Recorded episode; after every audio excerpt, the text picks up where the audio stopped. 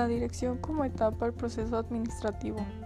Comprende la influencia del administrador en la realización de planes, obteniendo una respuesta positiva de sus empleados mediante la comunicación, la supervisión y la motivación. Los elementos del concepto son ejecución de los planes de acuerdo con la estructura organizacional.